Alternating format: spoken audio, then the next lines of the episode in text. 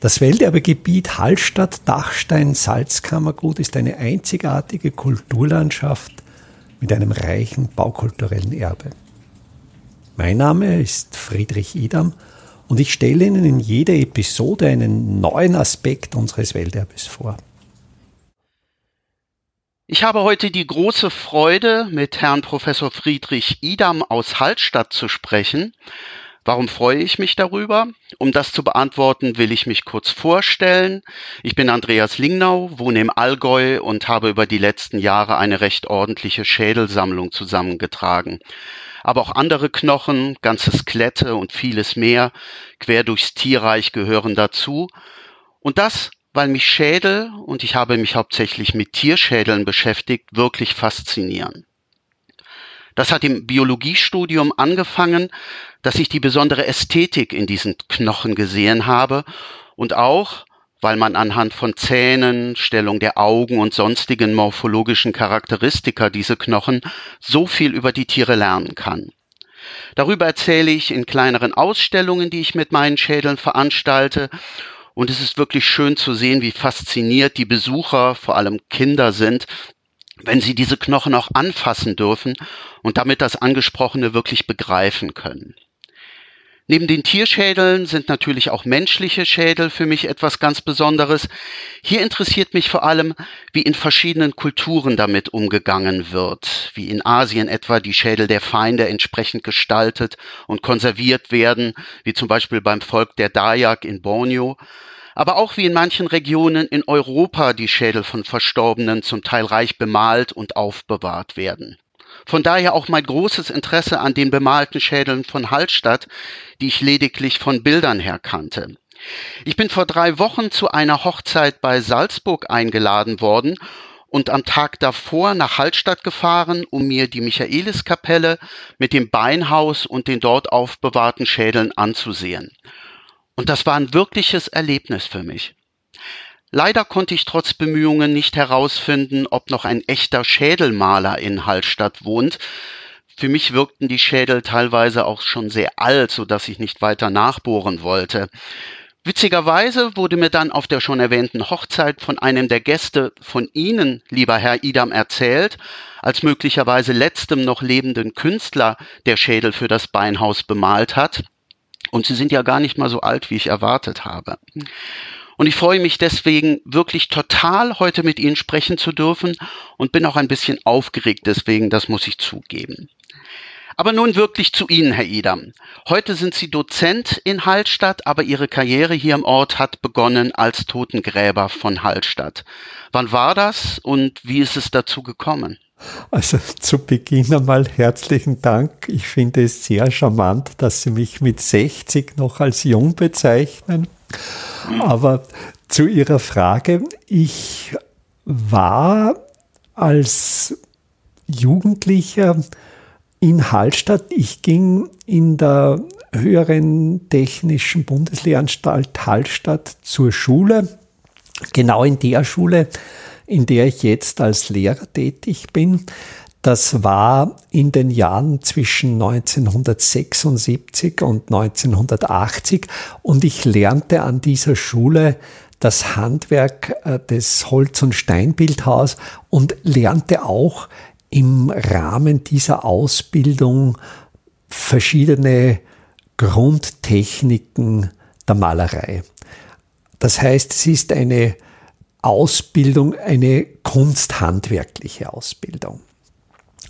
Ich blieb dann in Hallstatt oder ich wollte in Hallstatt bleiben und suchte eine Wohnmöglichkeit und da erfuhr ich einfach, dass das Totengräberhaus am Friedhof leer steht, allerdings verbunden mit der Auflage, wenn man in dieses Haus einziehen möchte, muss man auch den Dienst des Totengräbers in Hallstatt ausüben. Und in dieser Lebenssituation ein 18-jähriger Bildhauer letztlich ein Beruf, der jetzt nicht finanziell besonders einträglich ist und der Aussicht, äh, ein Haus unentgeltlich als Dienstwohnung zu bekommen, habe ich mich einfach relativ schnell dazu entschlossen, diese Aufgabe des Totengräbers zu übernehmen, zumal sie nicht die überwiegende Arbeitszeit in Anspruch nahm. Es war damals so, es waren im Jahr etwa 10 bis 15 Begräbnisse durchzuführen und das heißt, es war eine Nebentätigkeit. Mit dieser Nebentätigkeit bekam ich die Wohnmöglichkeit und damit war die Sache für mich erledigt. Ich musste allerdings, bevor ich in das Haus einziehen durfte, ein Probegrab machen, sodass sich der Pfarrer, der für den Friedhof zuständig war, überzeugen konnte, dass ich auch tatsächlich in der Lage war, die Arbeit des Totengräbers durchzuführen. Also das ist quasi mein Weg oder, oder die Ursache, warum ich Totengräber in Hallstatt wurde. Ich habe Fotos gesehen von Ihnen aus der Zeit. Sie sahen da recht flippig aus. Ist fast nicht zu glauben, dass Sie die gleiche Person sind. Überhaupt diese ganzen Artikel, wenn man so Fotos von Ihnen sieht, Sie sehen immer ein bisschen anders aus. Aber in der Zeit hatten Sie keine Scheu vor dem Tod oder vor den Toten? Hat Ihnen das nichts ausgemacht? Nein, interessanterweise hat mir das nichts ausgemacht. Und es ist auch heute noch so, dass der Todrecht eigentlich für mich keinen Schrecken besitzt. Es war natürlich unbestritten, also so das erste Mal ein, ein Grab zu öffnen und dann auf den Sarg zu stoßen, war natürlich eine ungewohnte Arbeitssituation. Aber ich denke, das sind oft die Bilder in den Köpfen wirkmächtiger als die Realität. Wenn man dann äh, die Arbeit oder den Dienst als, als Totengräber durch. Vielleicht ist es lässt sich ja eher sogar als Dienst definieren, weil ja zu diesen alten christlichen Tugenden auch jene dazu zählt, Tote zu bestatten. Also diese so sieben christlichen Grundtugenden, da gibt es eben auch so schöne wie Gefangene zu besuchen und eben Tote zu bestatten. Und dieser Dienst, wenn man ihn dann macht, wenn man ihn dann tatsächlich durchführt, ist man in der Situation und reflektiert jetzt nicht so stark über den Tod, sondern ist eigentlich auf den konkreten Augenblick, auf die Aufgabe konzentriert, die man durchführt. Und dann mit diesem Beruf als Totengräber war dann auch die Aufgabe, Schädel zu bemalen, verbunden. Lag das daran, dass Sie der Totengräber jetzt wirklich waren? Oder mehr, dass Sie auch eine künstlerische Ausbildung hatten, wie Sie ja vorhin erzählt haben? Ich denke, das war wirklich so ein sowohl als auch. Es gab vor mir einen äh, Totenkopfbemaler, das war der Heinrich Kirchschlager der war zu dem Zeitpunkt, als ich äh, mit meiner Tätigkeit als Totengräber begann, bereits verstorben und es wurden einige Jahre keine Schädel bemalt. Und dann war eben das erste Mal die Situation, dass jemand von den Angehörigen, es ist ja vielleicht das, das sollte ich ergänzend noch dazu sagen, man trachtet natürlich danach, Familiengrabstätten zu schaffen. Das heißt, wenn jemand verstirbt, wird natürlich äh, versucht, den oder die Verstorbene wieder in der Familiengrabstätte beizusetzen, dort, wo bereits die Angehörigen bestattet sind. Und da ist eben dann der Fall eingetreten, dass ein, ein Angehöriger mich bei der Beauftragung, es war so, ich übte diese Tätigkeit als Totengräber selbstständig durch.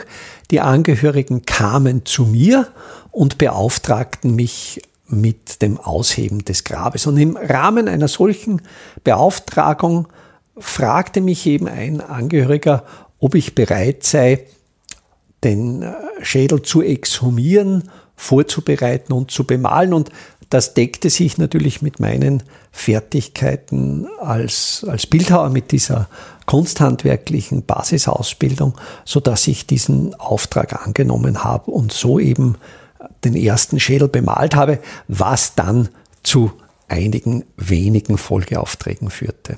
Ja, vorhin habe ich gesagt, die Schädel wirkten sehr alt auf mich. Wann wurde denn der letzte Schädel bemalt? Das heißt, ich habe mit meiner Tätigkeit als Totengräber im Jahr 1987 aufgehört. Ich weiß jetzt nicht mehr, ob ich im letzten Jahr einen Schädel bemalt habe. Ich würde so gefühlt sagen, um 1985.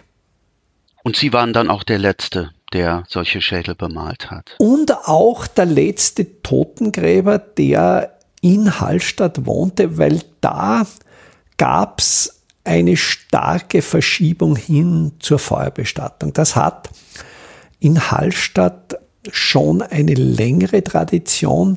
Es gab ja eigentlich schon zu Beginn des 20. Jahrhunderts einen Kulturkampf, wenn man das so nennen möchte, zwischen Erd- und Feuerbestattung. Das heißt, äh, die katholische Kirche beharrte ja bis zum Zweiten Vatikanischen Konzil auf der Erdbestattung, also es war Ausdruck des Katholizismus, die Erdbestattung, während die politischen Kräfte, die der katholischen Kirche kritisch gegenüberstanden, als Gegenentwurf die Feuerbestattung bevorzugten. Das heißt, es, es gab in den äh, bereits frühen Jahren der Sozialdemokratie neben verschiedenen kulturellen Vereinen auch den äh, sozialdemokratischen Feuerbestattungsverein die Flamme, der funktionierte so. Man war Mitglied dieses Feuerbestattungsvereins, zahlte oder zahlt, dann gibt es ja immer noch monatliche Beiträge und je früher man eintritt,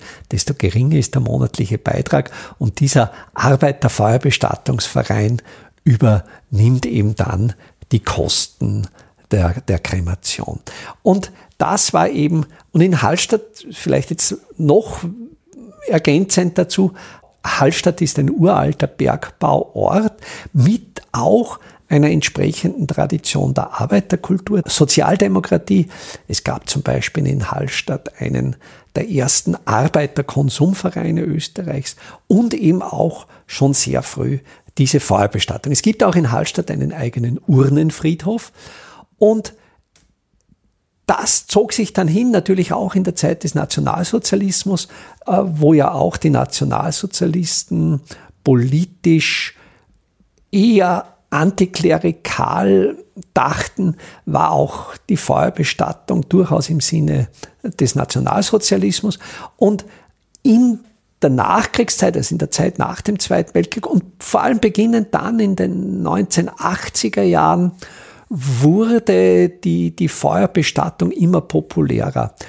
Ich ging ja damals von der irrigen Annahme aus, Totengräber sei ein, ein strukturell sicherer Beruf.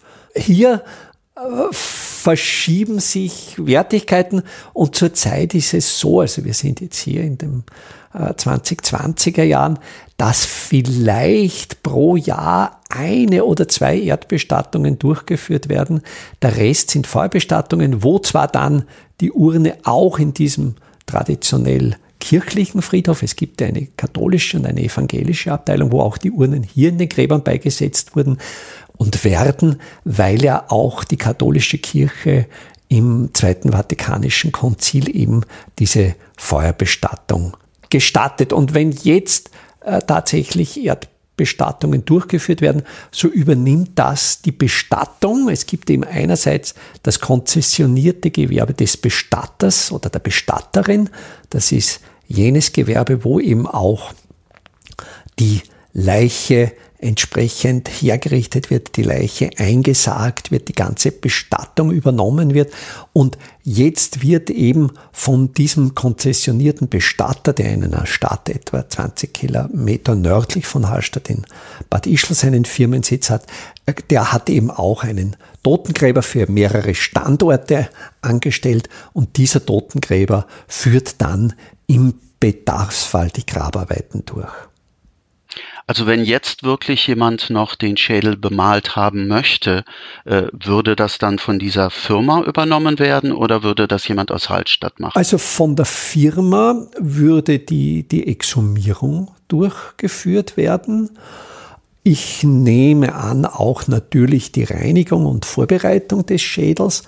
Wenn dann die Bemalung durchgeführt. Es, es gibt einen Fall oder einen Hallstätter, der doch schon vor einigen Jahren verstorben ist, der hat mich äh, zu Lebzeiten schon dazu auserwählt, dass ich seinen Schädel bemalen sollte. Und das ist auch in der Erinnerung seiner Familie manifest. Also seine Schwiegertochter hat mich schon mehrfach angesprochen. Also wenn der Vater, der Schwiegervater exhumiert werden sollte, wenn das Familiengrab wieder geöffnet wird, dann sollte ich den Schädel bemalen. Und, und sofern ich da noch die Kraft habe, möchte ich natürlich dieser Person im Wort bleiben und, und diese Bemalung durchführen. Aber das wäre dann sicher ein, ein Einzelfall. Es ist ja auch so, Sie haben ja das auch gemerkt, dass dieser Karna touristisch stark vermarktet wird. Und es ist so, dass sehr, sehr viele Hallstädter und Hallstätterinnen, die auch unter diesen Auswüchsen des Massentourismus leiden, dass ja die nicht mehr wollen, dass ihre Angehörigen, die Schädel ihrer Angehörigen äh, zum Zwecke des Tourismus zur Schau gestellt werden. Es gibt äh, eine Tagebucheintragung des, des österreichischen Komponisten Ernst Krenneck aus den 1920er, 30er Jahren, der damals Hallstatt besucht hat. Und der schreibt eben, in Hallstatt müssen selbst die Toten für den Fremdenverkehr arbeiten. Also auch diese Zurschaustellung und, und, und, und gegen Entgelt, äh, das stößt dann schon viel ab. Aber eben dieser äh, eine Herr, der, der, der hier im Beinhaus sein möchte, der mir das zu Lebzeiten kundgetan hat und wo es auch seine Angehörigen möchten, der war selbst im Tourismus tätig und hat da vielleicht weniger Berührungsängste. Ich glaube, wir müssten nochmal auf, auf den Grund zu sprechen kommen, warum es überhaupt zu diesen Bemalungen von Schädeln gekommen ist. Möchten Sie dazu äh, was sagen? Ja, wo, wobei man hier natürlich im Bereich der Spekulation ist. Es, es ist vielleicht überhaupt der Grund, warum es zur, zur Zweitbestattung kommt, sind natürlich äh, ganz bestimmte mittelalterliche kulturelle Vorstellungen der Bestattung und der Auferstehung. Äh, wenn man es jetzt einfach herunterbricht, gab es in der vor allen Dingen katholischen Lehre oder gibt es ja noch immer die, die Idee der, der körperlichen Auferstehung. Und, und diese körperliche Auferstehung war zumindest im Mittelalter die Idee, die, dass es hier auch eine gewisse Reihenfolge gibt. Also wie immer nicht alle gleichzeitig, sondern natürlich ein Ranking. Und als erstes mit einer gewissen Logik werden die Heiligen körperlich auferstehen. Und weil ja in, in jeder Kirche, in jedem Altar zumindest ein Knochensplitter eines, eines Heiligen eingebaut ist. Also es gibt ja bei, der, bei den Altären gibt den Altartisch, die sogenannte Mensa. Und in dieser Mensa liegt ja meistens ein Tuch drüber, aber wenn man dieses Tuch entfernt, ist in dieser großen Steinplatte der Mensa ein kleineres Steinblättchen eingelassen, das sogenannte Portabile. Und darunter liegt dann die Reliquie einer Heiligen, eines Heiligen. Und je näher und das war der mittelalterliche Glaube. Je näher man nun bei diesen Reliquien bestattet ist, desto eher kommt man quasi dann bei der Auferstehung in den Sog dieser Reliquie. Und wenn man dann nahe beim Heiligen ist, dann wird man quasi mit diesem Sog mitgerissen. Und je heiliger der Heilige, desto früher ist er bei der Auferstehung dran. Und es wird Sie jetzt natürlich nicht wundern, wenn Sie in Rom den Petersdom anschauen und sich dann räumlich überlegen, wo sind die Päpste bestattet und wo ist das Grab des heiligen Petrus. Das ist natürlich der Grund, warum diese, diese mittelalterlichen Friedhöfe immer um Kirchen angeordnet sind. Also mittelalterliche christlich-katholische Friedhöfe sind um Kirchen angeordnet, möglichst nahe bei der Kirche, verbunden mit der räumlichen Enge der mittelalterlichen Städte und des hohen Bedarfs an Grabstätten. Der Platzmangel ist natürlich der Grund der Zweitbestattung war natürlich die Grabruhe entsprechend kurz, Es wurde mehr oder weniger nur darauf geschaut, dass der Leichnam so halbwegs verwest und dann nach einer relativ kurzen Grabruhe wurden eben die Gebeine exhumiert und in Ossarien beigesetzt. Also da gab's, äh, Sie kennen ja über den ganzen europäischen Kulturraum diese Beinhäuser, diese Katakomben, diese Ossarien unter der Kirche. Diese Totenkapellen waren, wie Sie zu Beginn gesagt haben, sehr oft dem heiligen Michael geweiht, denn Michael gilt als quasi Michael übernimmt in, in den Funktion der Heiligen die Funktion des Hermes, des Psychopompos, des Seelenbegleiters. Also auch, auch hier diese Weiterführung eigentlich sehr, sehr alter Traditionen. Äh, vielleicht jetzt noch ein Gedanke zu dem Platzmangel. Im 19. Jahrhundert, äh, frühes 19. Jahrhundert, beginnen ja diese, diese großen Stadterweiterungen. Zum Beispiel jetzt Wien. Und mit dem Wachsen der Städte sind dann diese Friedhöfe absolut zu klein. Und dann beginnt man eben außerhalb der Befestigungsanlage, in Wien gibt es dann diesen sogenannten Linienfriedhof entlang des Linienwalls, wo dann Friedhöfe entlang des Linienwalls, also wo dann auf einmal mehr Friedhöfe und dann der zweite große Schub kommt dann Ende des 19. Jahrhunderts, wo dann dieses ganz massive Wachstum der Städte einsetzt und dann eben die großen Zentralfriedhöfe wie in Wien angelegt werden, wo, wo dann eine Zweitbestattung ja einfach aus, auch aus räumlichen Gründen nicht mehr Thema ist. Und in Hallstatt ist eben die Situation anders, weil zwei Faktoren. Einerseits kontinuierlicher Bevölkerungsrückgang. In Hallstatt schwindet äh, die Bevölkerung eigentlich ab Beginn des 17. Jahrhunderts, weil hier dann die Salzproduktionsstätte verlagert wird, ungefähr 40 Kilometer Richtung Norden. Also in Hallstatt nimmt dann permanent die Bevölkerung ab, also von den ehemals 2000 äh, in, in der frühen Neuzeit ist Hallstatt jetzt bei etwa 700 Einwohner und Einwohnerinnen angelegt. Das heißt, in Hallstatt gab es jetzt mit Ausnahme des ganz zu Beginn unseres Gesprächs erwähnten Urnenfriedhof eigentlich nie eine Friedhofserweiterung. Und darum war auch in Hallstatt nie das Thema der neue Friedhof. Und es gab immer die alte Struktur mit dem Beinhaus. Und möglicherweise, dass auch aus diesem Grund in Hallstatt so lange die Tradition der Zweitbestattung beibehalten wurde. Um auf Ihre Frage zurückzukommen, kann ich mir vorstellen, dass man dann irgendwann einmal auf die Idee kam, einen Schädel, von dem man weiß, das war die und die Persönlichkeit, mit dem Namen zu versehen. Jetzt konkret in Hallstatt, wenn wir uns hier die Schädel anschauen, dann sind die ältesten etwa aus dem 17., 18. Jahrhundert. Und was da jetzt natürlich nicht aussagt, ob es nicht ältere gegeben hätte, weil wenn Sie sich die Populationen, die Generationen Hallstatt hatte äh, zu Beginn der Neuzeit etwa 2000 Einwohner. Das heißt, wenn man jetzt seine Durchschnittsalter von vielleicht 50 Jahren, dann äh, wären ja alle 100 Jahre etwa 4000 Schädel angefallen. Also wenn Sie das jetzt hochrechnen, müssten ja wesentlich mehr Schädel im Beinhaus sein als die vorhandenen etwa 1200. Bei den Schädeln, bei den Ältesten in der Phase des Barocks, wobei ich mir schon vorstellen könnte, dass es durchaus diese dieser Umgang mit dem Tod, dieses Memento Mori, dass, dass das schon sehr gut in den barocken Zeitgeist passt und dass man eben dann auch die Schädel nicht nur mit dem Namen und den Geburts- und Sterbedaten beschriftet, sondern eben auch noch mit pflanzlichen Motiven verziert. Das könnte schon sehr gut in den, in den barocken Gestaltungswillen, in die Gestaltungsfreude passen.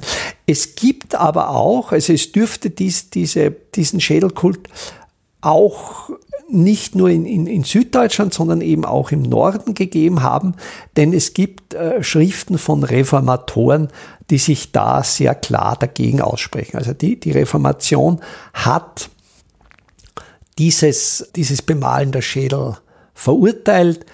Darum findet man das kaum mehr so, weil ich kenne keine Beispiele äh, in, in, in, Norddeutschland, während im, in Süddeutschland, im, im bayerischen, alpenländischen Raum hier vielleicht diese Tradition erhalten geblieben ist, weil ja hier die Reformation nie nachhaltig durchgegriffen hat. Die war nur sehr kurz zu Beginn des 16. Jahrhunderts, dann hat sehr früh die Gegenreformation gegriffen und, und diese bemalten Schädel stammen ja aus einer Zeit, äh, vor allen Dingen erste Hälfte des 18. Jahrhunderts, wo es wieder sehr, sehr starke gegenreformatorische Bewegungen gegeben hat. Also ich könnte mir vorstellen, dass das auch mit den Religions- und, und mentalitätsgeschichtlichen Hintergründen dieser Epochen zusammenhängt. Aber wie gesagt, da bin ich nie wirklich jetzt wissenschaftlich in die Tiefe gegangen.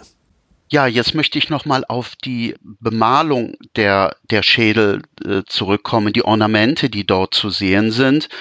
Wie ist das zustande gekommen? Wer hat bestimmt, ob da Blumen, ob da Efeu äh, draufkommt? Gibt es da bestimmte Muster? Und wer hat diese Muster festgelegt? Ist das von Maler zu Maler weitergegeben worden? Oder war da jeder mehr oder weniger unabhängig, äh, die eigenen Motive zu äh, finden? Wissen Sie, wie das zustande gekommen ist? Da kann ich nur von mir selber berichten. Das heißt, ich habe, eigentlich, ich habe es nicht weiter tradiert bekommen von, von meinem Vorgänger, sondern ich habe mich schlicht und einfach am vorhandenen Bestand im Beinhaus orientiert. Also das heißt, ich habe bei, bei Männern den, den Efeu verwendet und bei weiblichen Schädeln äh, die, die Blumenmotive. Was einmal war, äh, einmal bemalte ich den Schädel eines Bergmanns und da war auch der Wunsch der Angehörigen, das Symbol der Bergleute, eben Schlägel und Eisen, auf den Schädel zu malen. Das heißt, da auch, auch bei der Gestaltung der Schrift, also ich habe im Prinzip ganz ähnliche Frakturbuchstaben bei der Schrift verwendet, wie sie bei den vorhandenen Schädeln waren. Rückblickend könnte man das durchaus als eine Art von Historismus bezeichnen, wenn man in der zweiten Hälfte des 20. Jahrhunderts noch die Frakturschrift verwendet. Das heißt also eigentlich letztlich sehr konservativ. Wurde das dann am Ende vom Pfarrer abgenommen? Nein. Dass der sich den Schädel angeschaut hat? Nein, also das wurde mir zugebilligt und zugestanden. Ich weiß nicht, ob das jetzt heimlich, das kann ich mir schon vorstellen, dass das äh, in Augenschein genommen wurde.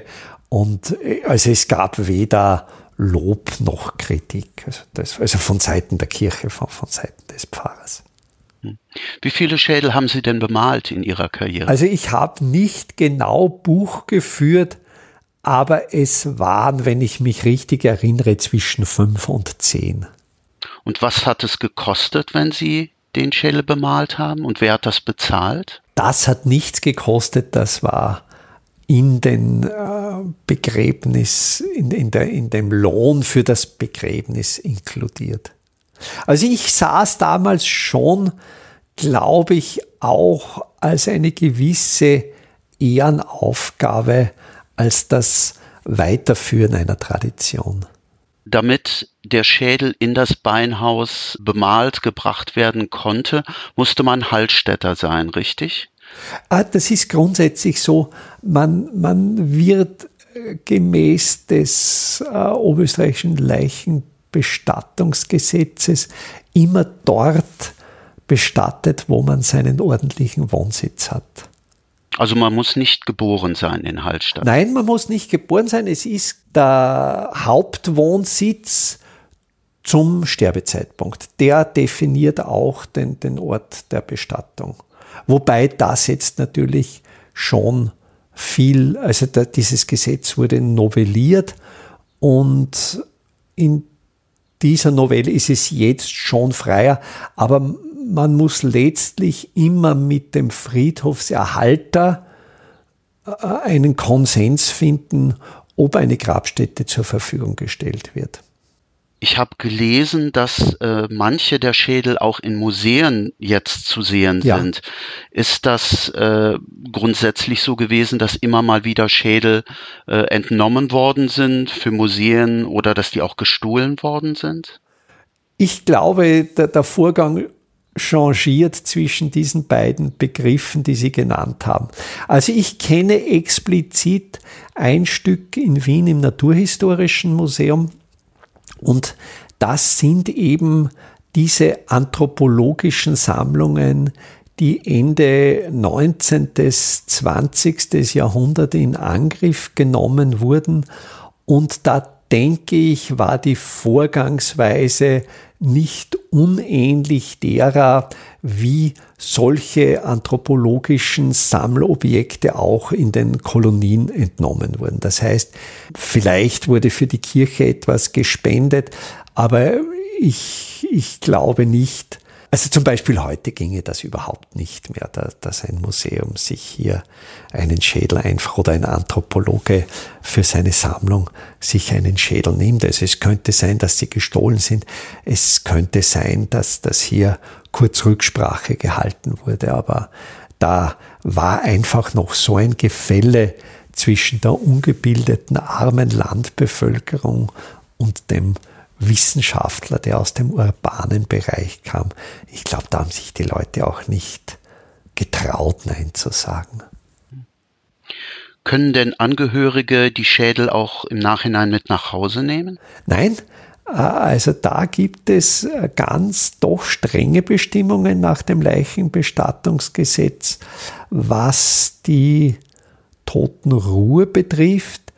Es ist meines Wissens nach so, dass zurzeit jedenfalls der Leichenbrand, wenn am Privatgrund eine würdige Stelle vorhanden ist, beigesetzt werden darf.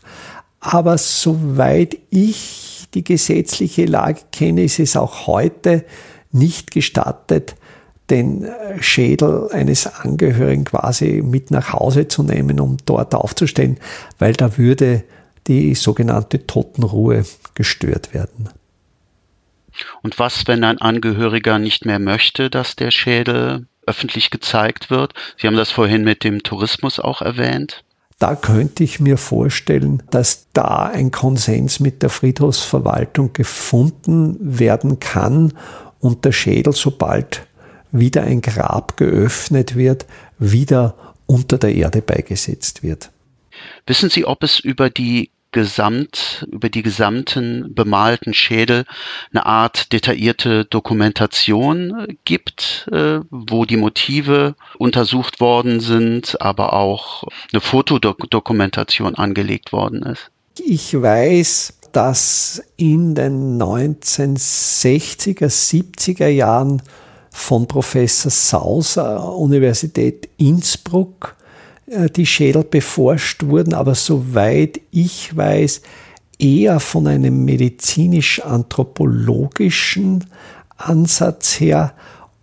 Ich kenne keine volkskundlich künstlerische Publikation. Also ich habe einmal vor Jahren so eine Übersichtspublikation in den äh, Mitteilungen der Anthropologischen Gesellschaft in Wien veröffentlicht, aber eine detaillierte Studie, ein Inventar kenne ich nicht.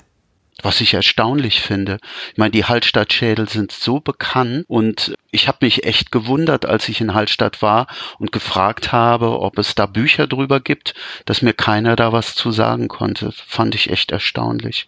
Wenn man es jetzt so von außen aus ihrer Wahrnehmung hört, ist es so, es ist relativ mager, was hier an, an Publikationen. Es gibt, also ich kenne ein Beispiel in Salzburg, also in Salzburg-Kniegel, das ist ein Vorort von Salzburg. Dort gibt es auch ein Beinhaus mit bemalten Schädeln, das nicht so bekannt ist äh, wie, wie das in Hallstatt, aber das sind auch wesentlich weniger Schädel. Also das ist kein quasi jetzt Unikum äh, von Hallstatt. Wenn ich das jetzt so aus Ihrem Blickwinkel betrachte, wundert es mich auch, dass es da eigentlich keine äh, Monographie zu diesem Thema gibt. Hm. Jetzt habe ich noch ein paar Fragen, wo ich es genau wissen will. Jetzt mit der Beerdigung. Also äh, wie viele Jahre nach der Beerdigung äh, wurden denn die Leichname exhumiert, um die Knochen entsprechend zu, ja, zu exhumieren und zu reinigen? Also als ich als Totengräber tätig war, gab es im oberösterreichischen Leichenbestattungsgesetz auch eine gesetzliche Verwesungsdauer und die war mit zehn Jahren festgelegt. Also eigentlich sollte man unter zehn Jahren das Grab nicht öffnen, wobei es da natürlich äh, einige Parameter gibt, wie schnell oder langsam die, die Verwesung vor sich geht. Ein, ein Parameter ist natürlich, mit, mit welchem Gewicht die Person verstorben ist, ob die Person noch in voller Leibesfülle oder stark abgemagert war. Ein weiteres Kriterium ist natürlich die Art des Bodenmaterials, ob, ob das Bodenmaterial luftdurchlässig ist oder nicht, ob eben diese aeroben Bakterien dann eben genug Sauerstoff haben und natürlich auch, wie hoch der Sarg mit Erde überdeckt ist, das heißt, beziehungsweise wie tief der Sarg bestattet ist. Und nach diesen Kriterien findet meiner Erfahrung nach durchaus, also wenn, wenn hier Umstände vorliegen, welche die Verwesung begünstigen, ist nach fünf Jahren eigentlich die Verwesung ziemlich abgeschlossen. Aber ich kenne Berichte von anderen Totengräbern aus Nachbargemeinden, wo sehr, also wo bindige Lehmböden vorliegen, die kaum porös sind und kaum Luft durchlassen. Da kann es durchaus nach 20 Jahren der Verwesungsprozess noch nicht abgeschlossen sein. Das kürzeste, was ich gegraben habe, waren sieben Jahre. Also ich habe nach sieben Jahren gegraben und da, weil da haben mich die Angehörigen gebeten, um eben das Familiengrab erhalten zu können. Und da war der Verwesungsprozess schon ziemlich weit fortgeschritten. Also es ist Ihnen nicht passiert, dass an Knochen noch Fleischreste zum Beispiel waren, die entfernt werden müssten? Beim Schädel ganz, also beim Schädel, weil ja der Schädel mit so wenig Fleisch überzogen ist, was manchmal am Schädel noch klebte, waren Haarreste. Aber Fleischreste am Schädel habe ich äh, nie gefunden. Ja, ich würde eher ans Gehirn denken, dass da vielleicht noch Reste vom Gehirn. Nein, also der Schädel war immer leer. Okay. Und neben dem Schädel wurden auch größere Extremitätenknochen entsprechend gereinigt, richtig? Ja, aus dem sehr pragmatischen Grund, weil wenn man wieder bei diesem Grab graben muss, ist natürlich ein Oberschenkelknochen, ein Oberarmknochen aufgrund seiner Länge und Sperrigkeit bei den Grabarbeiten hinderlich. Und daher ist es einfach vom, vom Praktischen. Und ich bin ja damals davon ausgegangen, dass ich den Beruf des Totengräbers wegen der vermeintlichen strukturellen Sicherheit bis an mein Lebensende durchführen würde. Davon ausgegangen, dass ich ja wieder in denselben Gräbern würde graben müssen und habe daher darauf geachtet, dass beim nächsten Mal graben keine großen Knochen beigesetzt sind, so dass einfach die Arbeit dann leichter fällt. Wie genau lief das denn ab, die Reinigung der Knochen? Wurden da chemische Hilfsmittel auch verwendet? Relativ pragmatisch. Es gibt am Friedhof einen Friedhofsbrunnen und ich habe dann unter fließendem Wasser mit einer groben Bürste die Knochen abgebürstet. Und das habe ich natürlich zu Tageszeiten gemacht, wo keine Touristen am Friedhof zu erwarten waren. Also da waren die frühen Morgenstunden oft sehr gut geeignet, damit nicht diese Reinigung auch noch zu einer Touristenattraktion werden würde. Also chemische äh, Hilfsmittel wie irgendwelche Detergenzien oder sowas oder das Bleichen mit Wasserstoffperoxid oder sowas. Ich habe es einmal äh, versucht mit Wasserstoffperoxid, habe aber dann gemerkt, ja, es geht schnell, aber es wird durch das Wasserstoffperoxid, habe ich die Erfahrung gemacht, auch die verliert der Schädel an Festigkeit. Also ich habe irgendwie den Eindruck gewonnen, das Wasserstoffperoxid würde der Festigkeit des, des Knochen schaden. Und ich habe es dann eigentlich es nach dem Reinigen mit Wasser, es gibt ja beim Dachstuhl des Totengräbershauses, also außenseitig an der sogenannten Mauerbank, also an der, an der Grundpfette des Hauses ist außenseitig ein Brett befestigt und auf dieses Brett, äh, da haben zwei bis drei Schädel Platz und da wurden dann die Schädel hinaufgestellt und einfach der UV-Strahlung, dem Sonnenlicht ausgesetzt. Nach einigen Wochen waren die relativ hell und bereit für die Bemalung. Jetzt haben Sie gesagt, dass die äh, durch die Feuerbestattung heute kaum noch Schädel bemalt werden. Ist es nicht ein bisschen schade, dass diese Tradition zu Ende zu gehen scheint?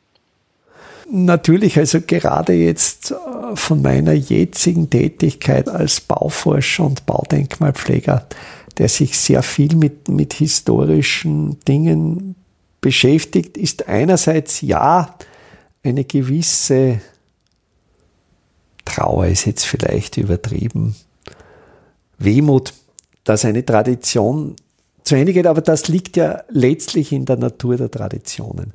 Die Qualität von Traditionen liegt ja einerseits darin, dass sie entstehen, dass sie blühen und dass sie vergehen. Also auch das gehört zu einer Tradition, dass sie verschwindet.